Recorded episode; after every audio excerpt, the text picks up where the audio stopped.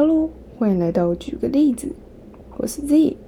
今天是我们全台县市开拓系列的第三集，要带给大家台南市的发展史。关于台南，大家的第一印象应该是古迹汉唐吧？其实完全正确，因为我自己就是台南人。酱油膏是甜的啊，必喝牛肉汤，还有我家外面就有一个古迹啊，还有一点应该就是圆环很多吧。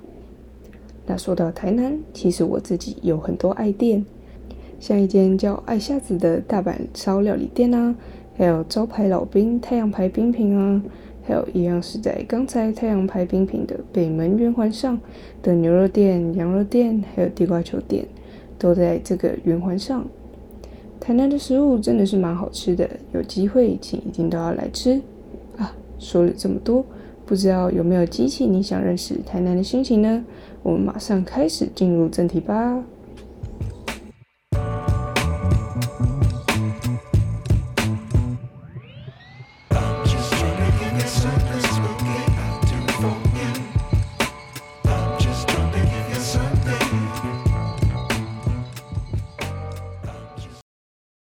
在十七世纪以前，那个大船开开开跑到世界各地 say hello 的大航海时代以前，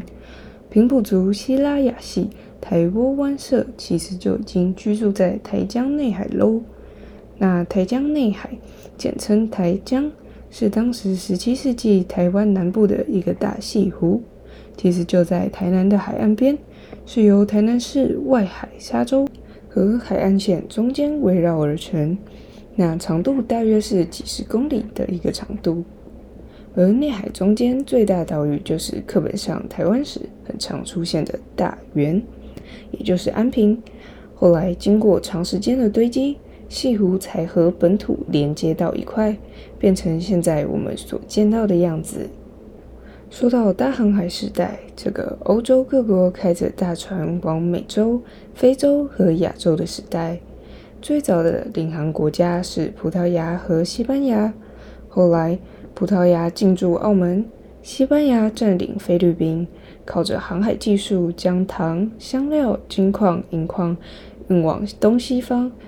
这些贸易使得大把大把的钞票就跟水一样进入自己的口袋。那这么好赚的生意，当然是不赚白不赚喽。所以这时候的欧洲各国开启了海上竞争。而终于从西班牙独立后的荷兰大喊：“我也要赚钱！”于是，一六零二年，荷兰联合东印度公司成立，这支由各省公司与议会组成的联合贸易公司，拥有自行组织军队、撰写条约，甚至是和别国宣战的权利，成为了新一代的海上霸主。那西方以来长期对东方大国的概念，就是有一条龙盘旋在天上，也就是中国。所以拥有了更高的技术与交通工具后，当然就想近距离接触和中国做生意啦。所以我们拉回来荷治时期，当时的荷兰其实一开始想要找一个离中国比较近的据点和它贸易，所以荷兰多次想占领澎湖。但真正有登陆，甚至是逐城的，总共有两次。一次为一六零四年，荷兰东印度公司进入澎湖，被明朝大将沈有容击退；另外一次是一六二四年，荷兰再度进入澎湖，甚至直接逐城，还架炮台宣告主权了啊！哇，那站在明朝政府的角度，就是有人来你的地盘插旗子了，所以很快出兵回击。但后来打了超过半年的时间，都攻不下荷兰所建造的那座城池。于是明朝找到了当时海上颇有势力的海商李旦，从中调解。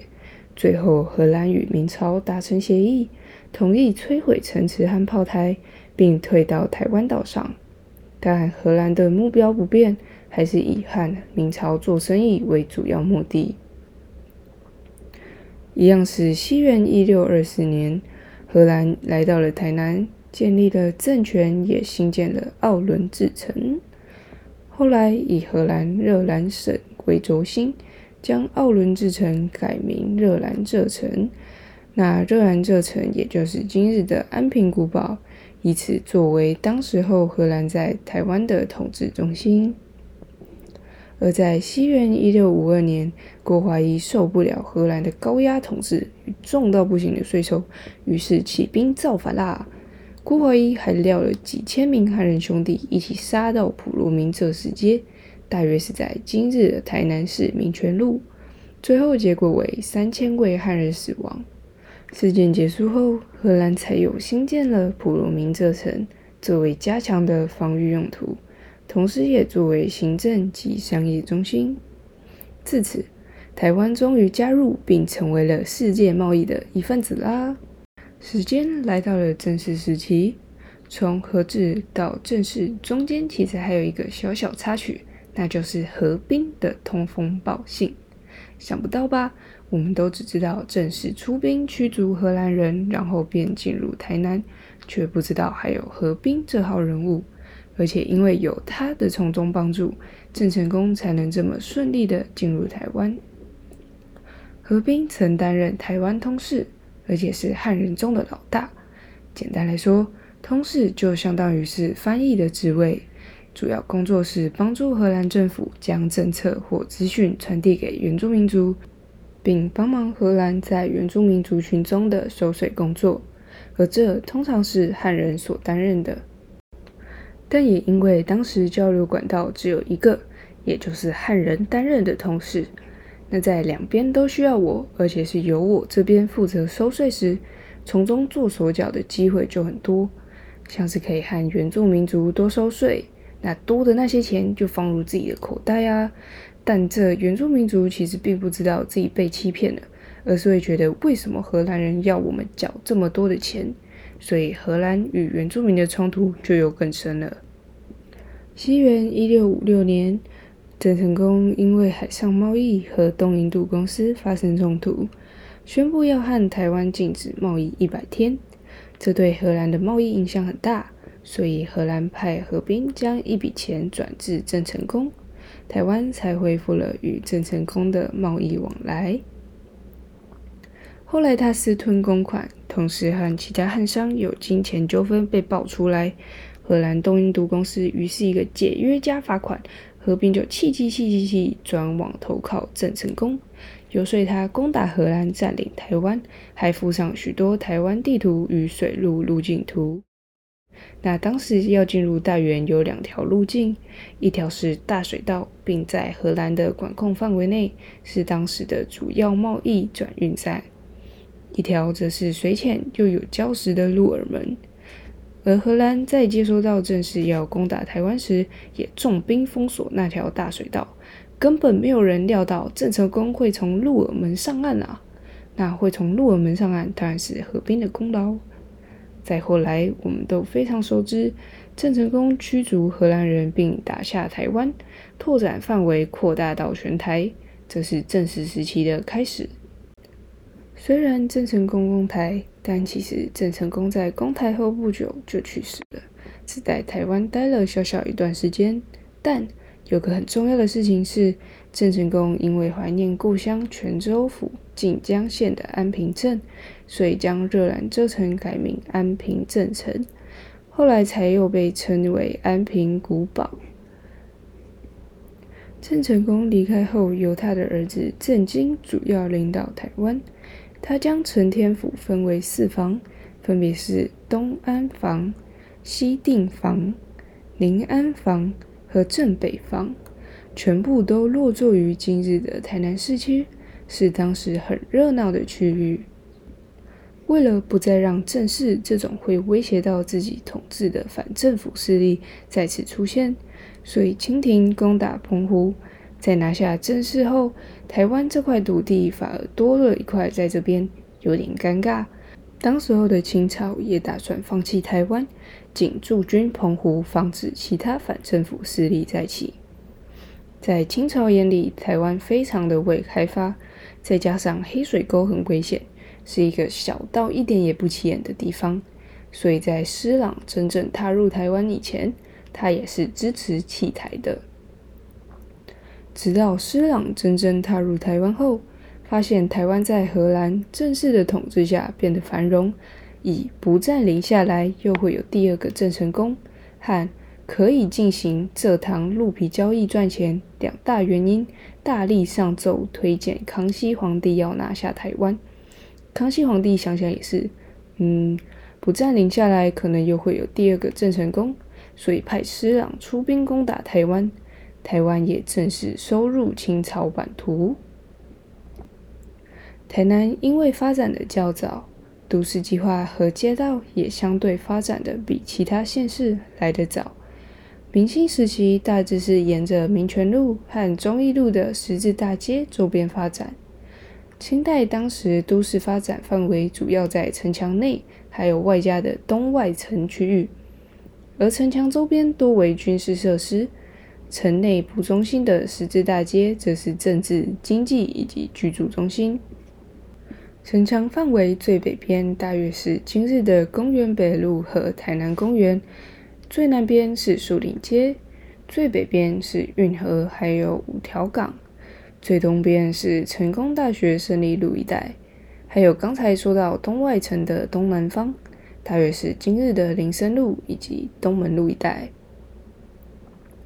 英法联军后，淡水、基隆、安平大狗开港。允许外商在四个港口登岸经商，于是洋行纷纷设立。台南也出现了号称“安平五洋行”的最强组合出现，分别是英商德记洋行、美商来记洋行、德商东兴洋行、和记洋行，还有一记洋行。那我们最常听到的应该就是德记洋行了吧？如果你来台南，现在还可以看到的有德记洋行和东兴洋行。当时盖的十四座城墙，也有四座还保存在台南，分别是对月门、大东门、大南门和小西门。如果有机会到台南，也可以去参观古迹、散散步，感受建筑物背后隐藏的这段历史吧。时间来到了甲午战争。清朝战败，台澎被割让给日本，正式进入日治时期。说到日治时期，没错，就是盖火车站。西元一九零零年，台南火车站完工，从火车站所在的成功路圆环，沿中山路一路延伸至中正路，这就是现在火车站一出来就会绕到死的那个圆环，是当时核心发展的重要区域。是指在台南的政治核心以汤德章纪念公园为中心，商业核心则是沿中正路、西门路往运河一带发展。后来台南府城旧城墙被拆除，都市发展不再受到城墙影响，而开始向外扩张。北侧维持它的军事用途，而东侧、西侧、南侧的公共设施和学校增加。为台南增添了不一样的风采。那说到台南，你可能就会有一个疑问是：为什么台南的圆环这么多？这其实是日治时期仿效巴黎凯旋门的作品，通过放射状的道路，让当时的交通更加便利，而且一眼就可以知道哪里是统治权力的中心。还有一个疑问可能是：为什么会在正餐的食物里面加糖？我们都知道台南是糖业生产大城市，但糖其实很贵，普通的平民老百姓根本吃不起，所以当时候招待官员和重要人士才会把糖拿出来，然后加在食物里面招待，是一种我吃得起糖的地位象征。这种习惯就一路传承到了现在。二战后，日本无条件投降。由国民政府行政长官公署陈仪接收台湾。西元一九四六年，台南县成立。再后来，西元二零一二年时，台南县市合并，成为了今日我们所看见的台南。台南真的是一个很棒的地方，我很喜欢甜的酱油糕和甜的肉燥饭。每次和外县市朋友聊天，他们都无法理解加糖的美味，真的要让他们直接吃一次才会知道这有多好吃诶。好啦，说了这么多，如果有机会可以来台南玩，举个例子，我们每周三六见，拜拜。